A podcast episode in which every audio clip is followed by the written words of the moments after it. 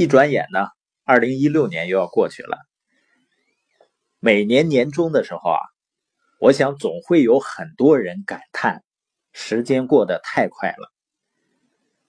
这种感叹呢，多数不是因为说这一年做了很多事儿，觉得时间不够用，而是因为回过头看一看呢，这一年的时间好像没有做什么。我们一般呢都是在岁末年初的时候，我们喜欢呢做一些回顾和总结，但实际上我们应该知道的是什么呢？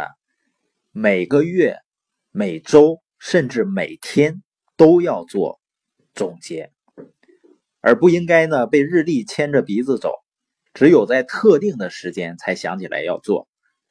这其实也是你价值观的一部分，也就是每天去思考未来对你来说是不是重要的。所谓思考未来的人，他一定会想清楚自己的目标是什么。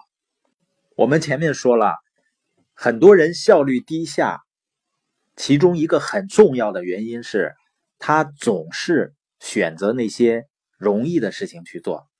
那人们生产力水平不高的另外一个非常重要的原因，就是没有目标或者目标不清晰。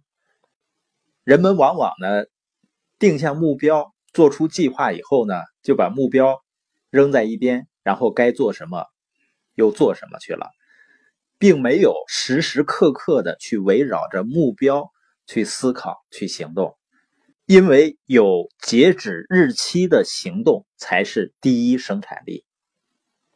我们都应该有这样的生活经验，是吧？也就是你做一件事情什么时候效率最高呢？就是有截止日期了。你会发现呢，那个日期越近，你的效率就会越高。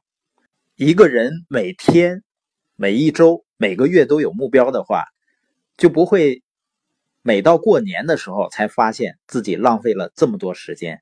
就像上学的时候，每次到交作业的时候才发现呢，作业没做。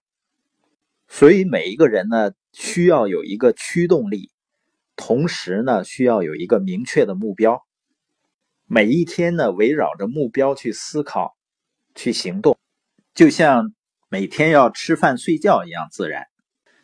那思考目标和关注目标是什么呢？就是让我们主动的控制自己的注意力，因为我们说每一个人最宝贵的财富就是我们的注意力啊。你发现生活中那些娱乐新闻啊、游戏啊、电视剧啊，它是很容易获取注意力的。换句话说呢，这些节目的设计本身。就是为了抢夺你的注意力的。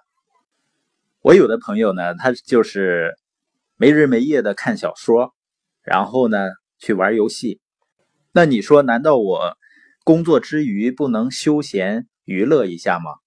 实际上，我会发现啊，有些人他虽然休闲娱乐了，但过后呢，心里会觉得很空虚、很内疚。为什么呢？因为经济压力很大呀。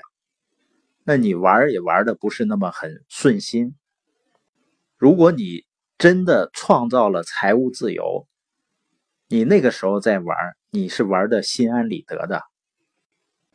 到那个时候啊，家人看你玩的太累了，也许呢，给你请一个捏脚的，让你一边玩呢，能一边缓解疲劳。但是你说现在。如果说呢，我们自己经济有压力，孩子呢，家人想要一个清新的环境，因为现在雾霾很严重嘛，买一台空气净化器可能都会很纠结。那我们还去玩，还看杂志、看电视剧、看小说，因为我们的注意力是完全可以帮助我们创造财富的。而现在就享乐呢，年轻的时候就享乐呢。以后就会付出代价，现在呢付出代价，以后呢生活家人就会过得很轻松。我们经常去一些所谓的发达国家的朋友会知道，你发现美国的餐馆里呢有很多都是六七十岁的老人。那美国那个盘子呢很大，放一点东西，所以说呢，他那个盘子需要随时随地的去收走，啊，一大摞盘子很沉的。我记得有一次在夏威夷的时候，我爱人呢就会挺感慨的，他觉得那么大年龄了，怎么还做这么繁重的工作呢？我给他的答案呢是偏理性一些，好像是有点没有人性。我说呢，这就叫公平。我不知道他们年轻的时候都做什么了，但最起码我知道，他们并没有为自己更好的财务未来而付出代价。